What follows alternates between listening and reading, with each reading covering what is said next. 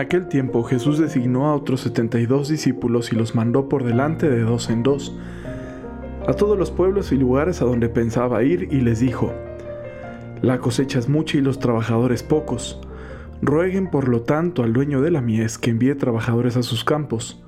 Pónganse en camino, yo los envío como corderos en medio de lobos.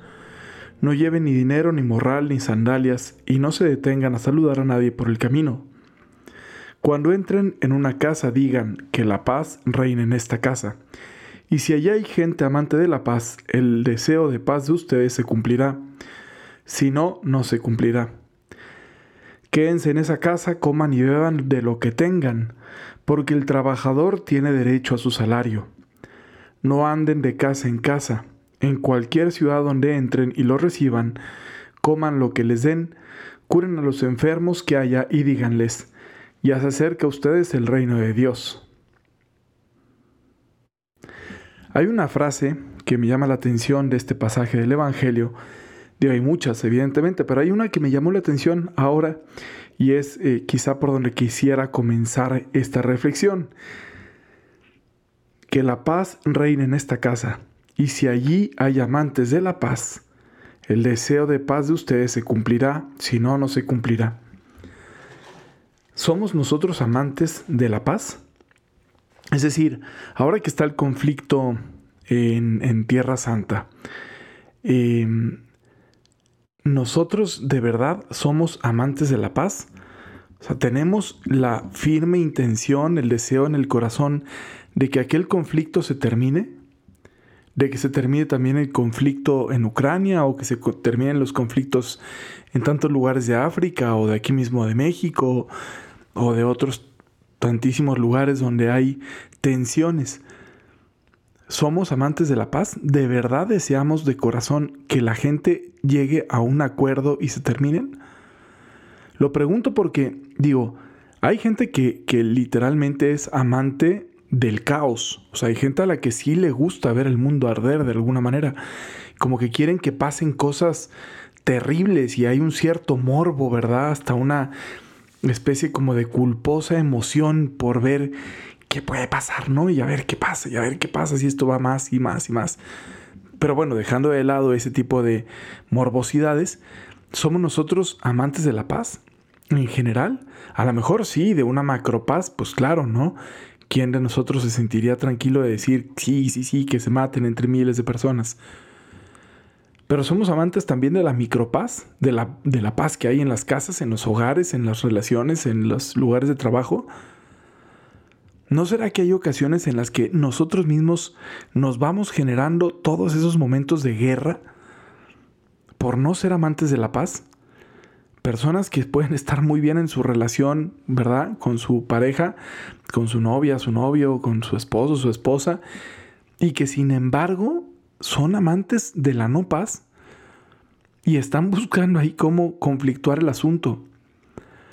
¿A quién de ustedes no les ha pasado? Espero que, a, que muchos digan, no, a mí nunca me ha pasado. Pero a mí me pasa, a mí me ha pasado muy seguido, que de pronto si la traigo medio contra alguien, por lo que sea, Basta que me haga una cosita, una cosita de nada. Y uff, me siento yo ofendidísimo según yo, ¿verdad? O sea, lo típico, que te hacen una broma, que tú sabes que es una broma, que ni siquiera te caló tanto, pero que de alguna forma se mete un gusanito y entonces te haces el súper ofendido, como si esa broma hubiese sido lo peor que te hubieran hecho en tu vida y tal, no sé qué. Porque así somos. Está bien raro, pero así reaccionamos. Es casi como si fuera una arma para hacer sentir mal al otro, ¿verdad? A veces no somos amantes de la paz. A veces no somos amantes de la paz también para evitar conflictos, entre otros. No sé, me llama mucho la atención y parece muy obvio, pero eh, qué necesario es ser amante de la paz, no llevar un conflicto a más nomás por llevarlo a más. Eh, ¿Qué tal? Parecía trabalenguas, ¿no? Pero, a ver, les voy a poner un ejemplo que me llamó mucho la atención. Acabo de estar en Guaymas hace pocos días y, pues bueno, además de todos los beneficios que ofrece esa preciosa ciudad, eh, una de las cosas que hice fue, estaba con mi mamá y estábamos viendo fotografías. y tenía ahí como una especie de caja llena de fotos de antiguas y tal. Y ahí me encontré una postal que me mandó mi papá cuando yo estaba, o sea, cuando él estaba, llegó a Guaymas, nosotros todavía no vivíamos ahí, entonces nos escribía postales en lo que nosotros terminábamos de llegar como familia, ¿no? Preparando la mudanza. Y la, y la postal termina diciendo, te quiere tu papá, no sé qué. Y me llamó mucho la atención esa frase, te quiero, ¿no? Porque yo sé que mi papá me quería, pero en algún momento decidí que, mm, que mi papá no me había dicho suficientemente te quiero, ¿no? Y entonces como que te subes en el tren y medio crees en eso y tal, no sé qué. Y cuando vi esa postal que decía eso, te quiero, ¿no? Me llamó mucho la atención porque me hizo pensar en cuántas veces no me habrá dicho mi papá que me quería y fui yo el que no caché ese mensaje. ¿Saben? El que no quiso escuchar ese te quiero, dicho así textualmente te quiero, ¿no? También el te quiero a través del trabajo, te quiero a través de lo que nos daba, te quiero, ¿no? Pero esas ocasiones en las que sí me dijo literalmente, ¿no? Te quiero. Y no lo acepté. Porque a veces hay un corazón que no es amante de la paz. Si mi corazón hubiera sido amante de la paz, ese mensaje de paz habría llegado más claro y lo habría conservado yo más nítido.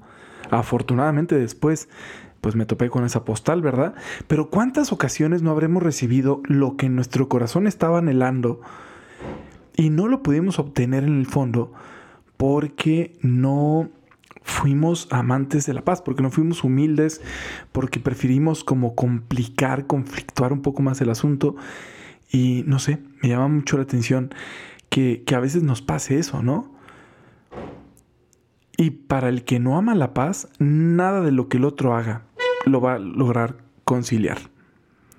Es decir, el que no ama la paz, por más que el otro le eche ganas, por más que no, no va a entrar.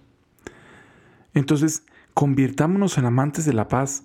Recibamos generosamente lo que los otros nos dan. No estemos así como todo el tiempo haciéndonos las víctimas, ¿no?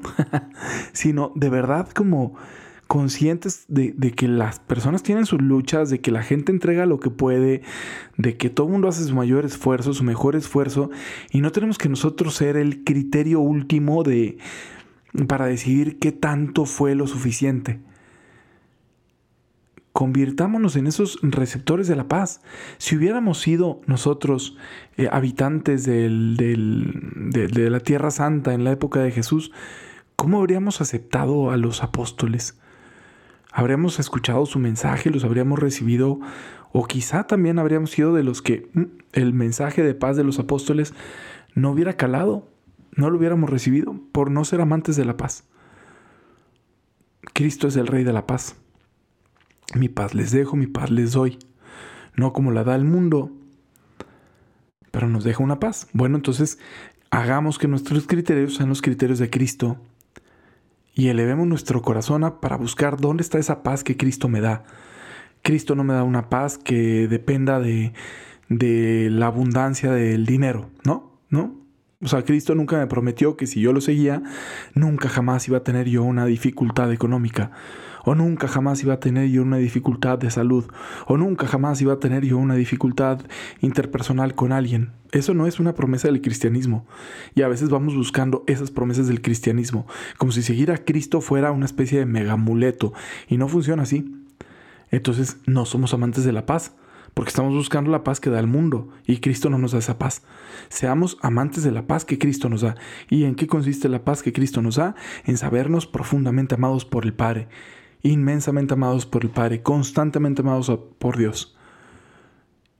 En amar al prójimo como a nosotros mismos. Ahí está la paz de Cristo. En poner nuestra esperanza no en los bienes de la tierra, sino en los bienes de la vida eterna. Ahí está nuestra paz. En saber que estamos todo el tiempo en las manos del Señor. Ahí está nuestra paz. No en las otras cosas. Seamos amantes de la paz verdadera para que podamos recibir la paz cuando el Señor nos envíe la paz. Así que pórtense bien y esténse en paz. y sean amantes, seamos amantes de la paz. para poder recibir todo lo que el Señor nos quiera enviar cuando nos lo mande. Y no terminamos nosotros rechazando lo que nos hubiera dado, lo que nuestro corazón anhelaba. Que Dios les bendiga mucho, pórtense muy bien. Bye bye.